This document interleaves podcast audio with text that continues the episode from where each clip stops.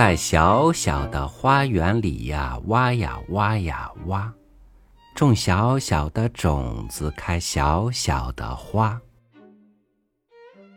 如果你有这样一个小小的花园，你会种什么样的花呢？与您分享山本美芽的文章。每种花的质感不同。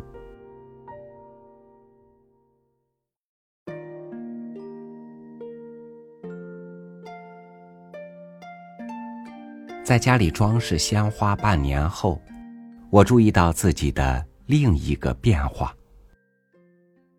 每天在给花换水的时候，我总是会一边思忖着，花儿们还能这样保持多久，一面观察它们的状态。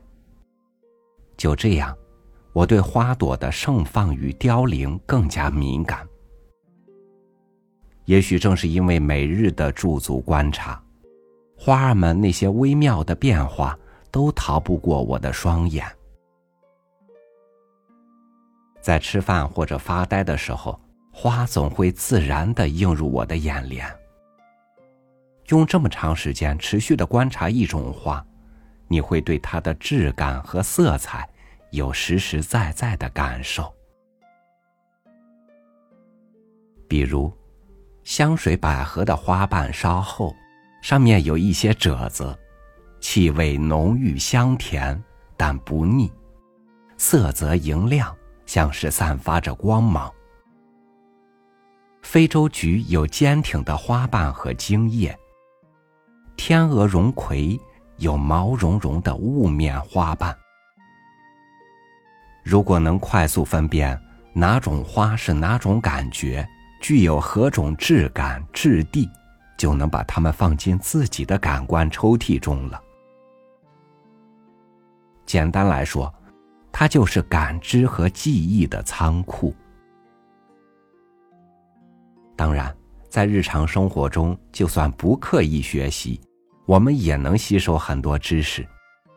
但是，如果你想要拥有收集了不同花朵质感和香味的感官抽屉，还是要靠更多的细心观察。我们脑海中的这些感官抽屉，将会在很多意想不到的地方派上用场。比如，在一次夏季服装特卖会上，我看到了很多款式类似的白色 T 恤。这时候，衣服的光泽、布料肌理的粗细。颜色是白色偏蓝还是白色偏黄等，这些判断标准就在我脑中自动运转起来。通过养花过程中的观察，我知道自己的皮肤更适合有光泽、质地不是很密的白色偏黄的料子。于是事情就变成，我只要在这些白色 T 恤中找到符合以上标准的衣服就可以了。以前看到这些衣服，我是完全无法区分的。只有真正试了，才知道这件衣服不适合我。但是究竟哪里不合适，我又说不出来。正是因为有了花这个感官抽屉，我才有了这样的转变。建立感官抽屉是很好的锤炼感知力的方法。通过运用五感感受事物，再把它们的样子收录起来，在无意识的观察中，感官抽屉就会建立，观察力也会随之提高。女儿每次看到我买回来的鲜花，就会说：“啊，花儿又变精神了。”有一次吃饭时，女儿一边看着花。一边用手指着硕大的黄色非洲菊说：“这是爸爸的花。”接着指着小小的白色土耳其风铃草说：“这是妈妈的花。”最后指着最小的千日红说：“那是他自己的花。”这样啊，我一边点头一边回应道，心里涌出不可思议的暖意。花具有抚慰心灵的力量。由钢筋水泥建造而成的房子，装饰了鲜花，就会变得更加柔和，给人安宁的感觉。自从养成了在家里装饰鲜花的习惯，我开始想方设法买到更实惠的鲜花。正因为挑选的经验增多了，我看花的眼光也慢慢变高了。超市卖的鲜花相对便宜。大多三百至五百日元一束，而在不同的超市，花束的搭配方式也不同，有的很好看，有的却不敢恭维。东京市中心的青山花店是一家鲜花专营店，店里有各式各样的鲜花。这家店的花束中所用的很多花，在超市里也经常能看到。但由于花朵的配色、质感和组合方法不同，这家店的花束展现出十足的品味。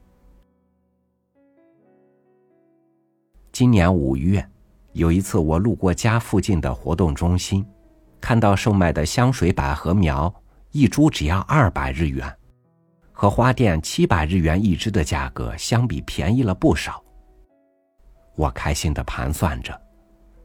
花苗的价格这么便宜，就算买很多也划算呢。这样花开后，香味就能充满整个房间了。但仔细看过之后，我发现，种一株香水百合苗大概需要三十平方厘米的土壤面积，我们家的花坛只能种两株。于是我的想象落空了。不过好不容易遇到这么便宜的花苗，我还是买了两株。回到家后，我用小铲子几经填挖，把买来的花苗栽进了花盆。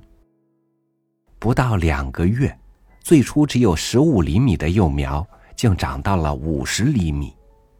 到七月的时候，它长出了七个花苞。顶端的花苞绽开时，我和女儿围着它惊叹道。啊，花开了呀！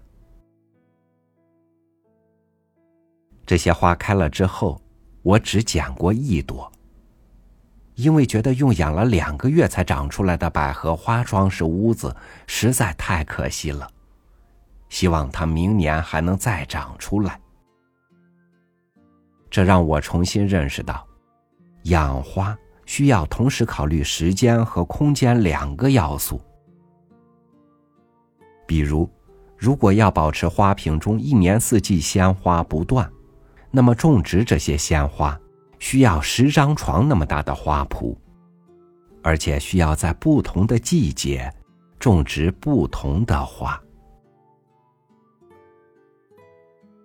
我也时常提醒自己不要忘记，这些平常用钱买来的花，都是在他人的呵护之下，从幼苗开始。拼命生长而来的。女儿三岁后开始不停的问为什么，就像她的口头禅一样。当她看到枯萎的花朵时，也会问：“花为什么会枯萎呢？”这个问题并不容易回答。如果我告诉她，只要是生命就会死亡，似乎有些深奥。究竟该如何回答他，着实让我犯难。我最后的回答是：花是会一点点枯萎的，为了让它能开得更久一些，我们要每天为它们换水哦。在家里装饰鲜花，不仅让我知道了房间里有漂亮的花朵能使人心情平和。还让我产生了很多额外的感受和思考。